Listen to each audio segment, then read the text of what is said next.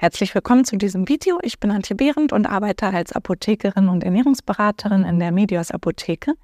Und zu meinen Ernährungsberatungen kommen ganz oft auch Kunden, die gerne ein bisschen Fett reduzieren wollen und auch Muskelmasse aufbauen wollen und dann schon alle möglichen Maßnahmen dafür sehr gut durchführen, also zum Beispiel regelmäßig Sport machen, Krafttraining machen, auf eine gute Ernährung achten, bei der auch ähm, auf, äh, darauf geachtet wird, dass einfache Kohlenhydrate so ähm, weitestgehend reduziert werden und ballaststoffreich und eiweißreich gegessen wird mit gesunden Fetten und auch die Kalorienbilanz insgesamt stimmt.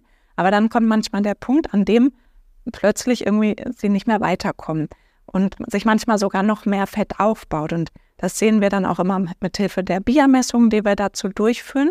Und eine ganz bedeutende Ursache dafür kann zu viel Stress sein. Das habe ich in der Praxis auch schon ganz oft erlebt.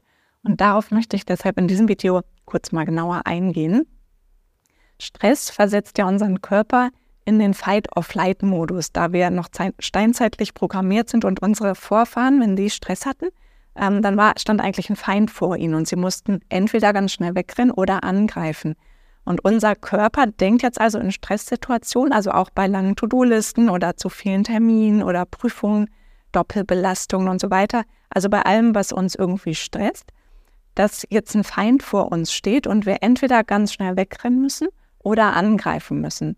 Und dabei werden dann die Stoffwechselvorgänge im Körper ähm, äh, angeworfen, sozusagen, die ähm, uns auf diese Bedrohung vorbereiten und Energie und Ressourcen für den Überlebenskampf mobilisieren. Brauchen also ganz schnell große Mengen Energie, was dazu führen kann, dass auch Muskeln abgebaut werden, um Energie zur Verfügung zu stellen. Die Herzfrequenz steigt, der Blutdruck erhöht sich, die Gefäße verengen sich, der Blutzuckerspiegel erhöht sich, weil uns das alles bei der Flucht oder im Kampf hilft. Und alle anderen Stoffwechselvorgänge, wie zum Beispiel die Verdauung oder die Fettverbrennung, die laufen jetzt eher auf Sparflamme oder werden fast ganz eingestellt. Kurzfristig ist das natürlich auch total sinnvoll und wichtig, vor allem dann, wenn wirklich ein Feind vor uns stehen würde.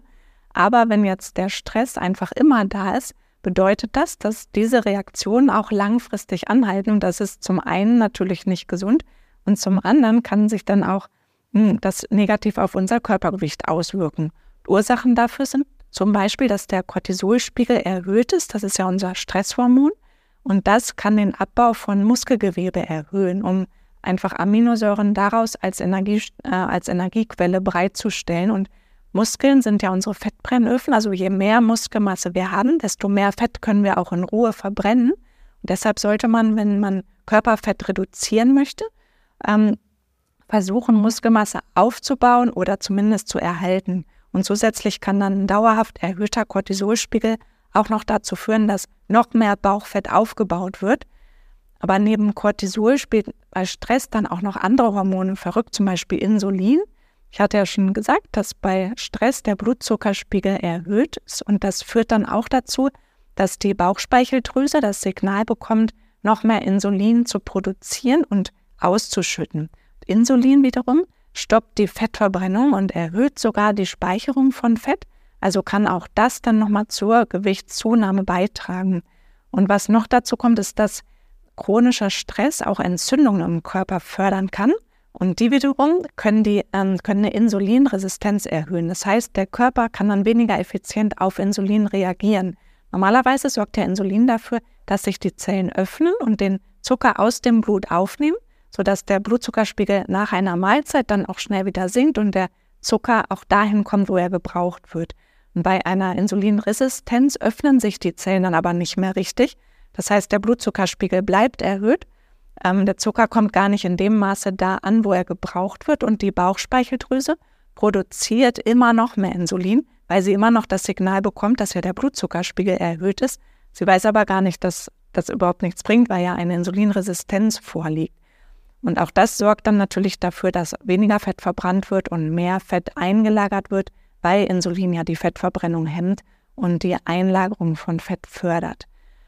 Hier kann man dann mit einer Ernährungsumstellung auch zum Teil schon viel erreichen, aber auch der Stress muss eben unbedingt reduziert werden, um dann aus diesem Teufelskreis rauszukommen.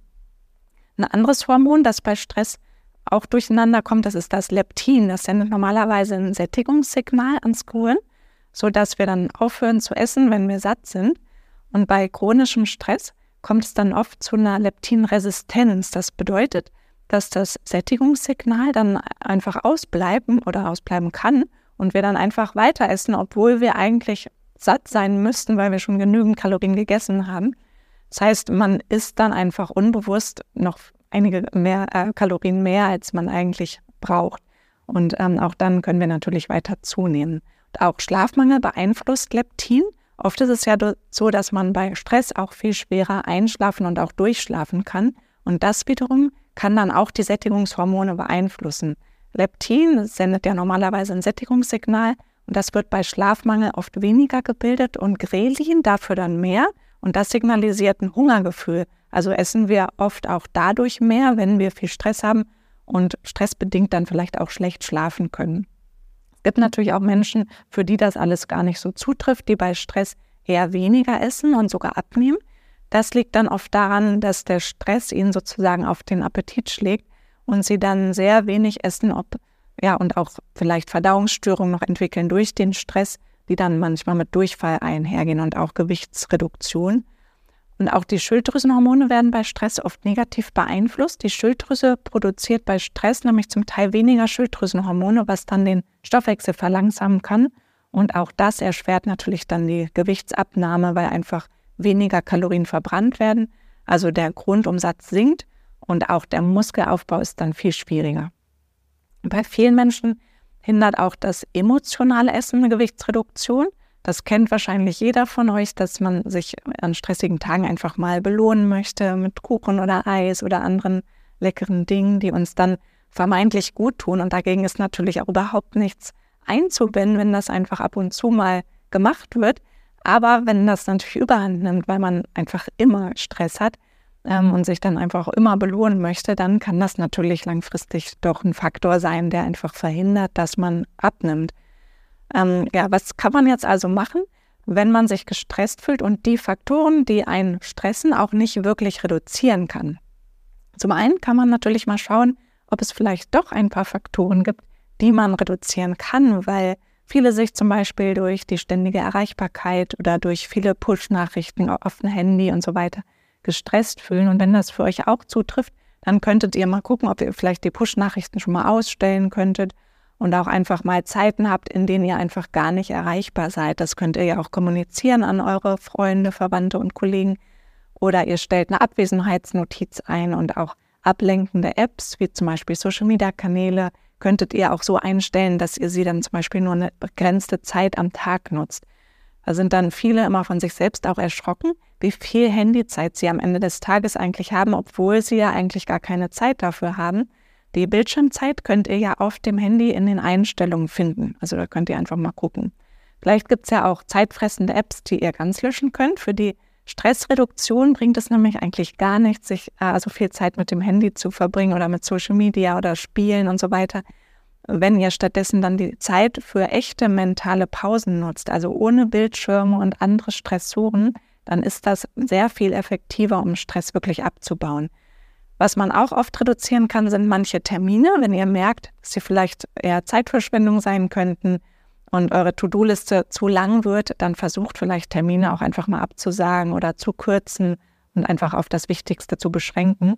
Was auch viel bringen kann, ist nicht, äh, die Mails einfach nur alle paar Stunden oder zwei, dreimal am Tag zu checken und auch den Kollegen zu sagen, dass man nicht sofort immer antworten kann, um einfach fokussierter zu arbeiten. Da gibt es ganz viele Daten, die zeigen, dass auch das Stress sehr gut reduzieren kann und man viel effektiver arbeiten kann. Und dann gibt es noch ganz viele einfache Möglichkeiten, die helfen, dass man Stress als weniger belastend empfindet, also auch ähm, ja dann dadurch den Abnehmerfolg erhöhen kann, weil dem Körper dadurch ja sozusagen vorgegaukelt wird, dass eigentlich gar keine Stresssituation mehr besteht. Ganz einfach und sehr effektiv sind Atemübungen, zum Beispiel beim Einatmen bis vier zählen, die Luft anhalten, ähm, auch bis vier zählen und dann beim Ausatmen bis sechs zählen. Das kann man immer mal zwischendurch machen für ein paar Minuten. Und das reduziert messbar die Sympathikusaktivität, also unser Stresssystem, und aktiviert die Parasympathikusaktivität, also unser Antistresssystem sozusagen.